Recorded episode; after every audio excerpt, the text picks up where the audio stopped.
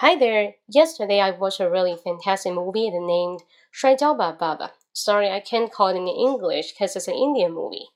But still, it's really fantastic and touching because it gives you a lot of the inspirations on how to train a kind of talented one. To get a championship is really difficult because it will pay a lot of the hard work and suffering a lot and difficulties. You will meet all kinds of troubles.